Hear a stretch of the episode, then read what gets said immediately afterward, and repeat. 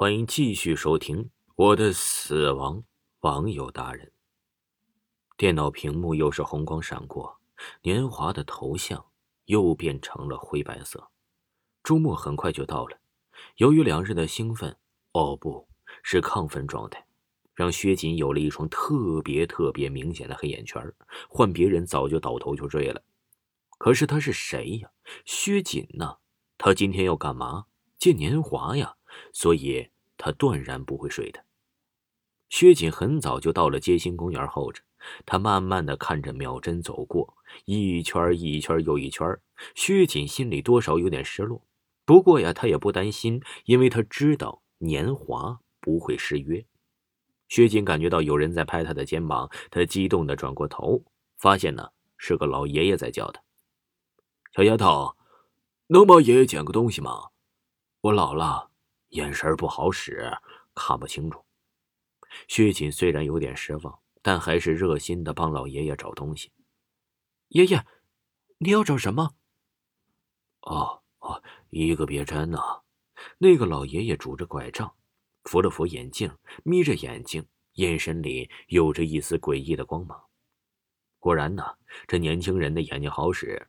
很快，薛锦就找到了别针，递给了那个老爷爷。你拿好东西啊，别再丢了。好，好，好，小丫头，你叫什么名字呀？那个老爷爷拉住了薛锦，薛锦出于礼貌，不好意思拒绝。老爷爷，我呀叫薛锦。那老爷爷皱了皱眉头，眼中怀疑之色闪过。薛锦，真好听的名字呀！我刚刚看到有个男孩在前面来找你啊。来来来，爷爷带你去啊！就想拉着这薛锦走。薛锦刚想摆脱，薛锦身后一个男声传来。薛锦回过头来，看见一个身穿白色衬衫的少年。那个老爷爷暗叫不好，嘴上便答应道：“啊，对对对，就是那个小伙子。来了，姑娘，你去找他吧。爷爷走了。”薛锦立马跑到少年身边，轻声问道：“你是年华？”年华笑了笑：“不可置否，我叫，我叫。”李艳华，他这么一笑，万花失色。薛锦有些紧张的脸红了起来。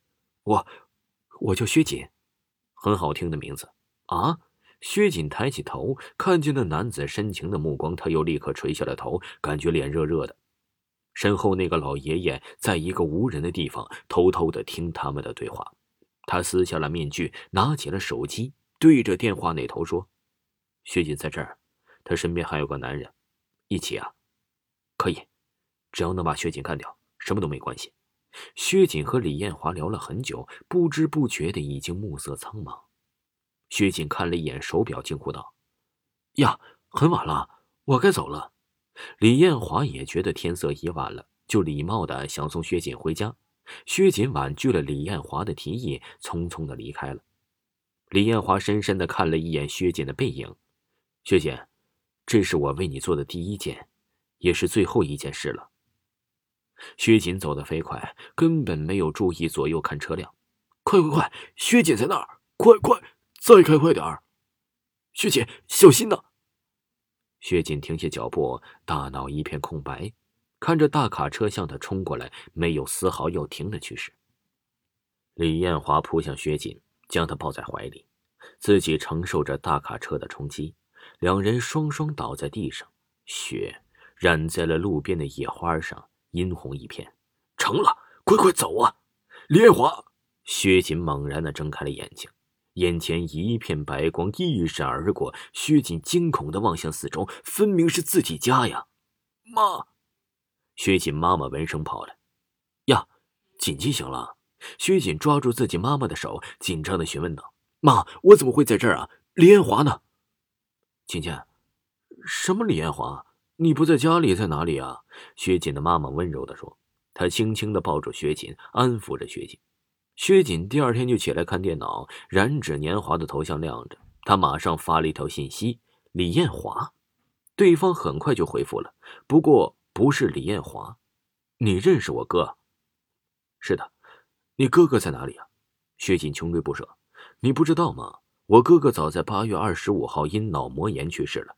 什么？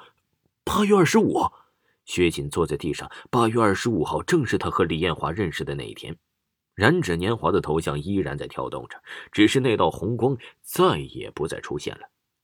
过了很久之后，当薛锦自己都淡忘李艳华这个人的时候，有天夜里，薛锦又做了做噩梦，而那个噩梦清晰的倒映了一切。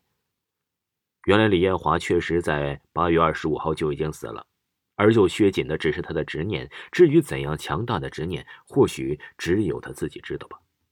隔天，人们就发现有个女子死在了一个墓前，那方墓碑上就写着李艳华。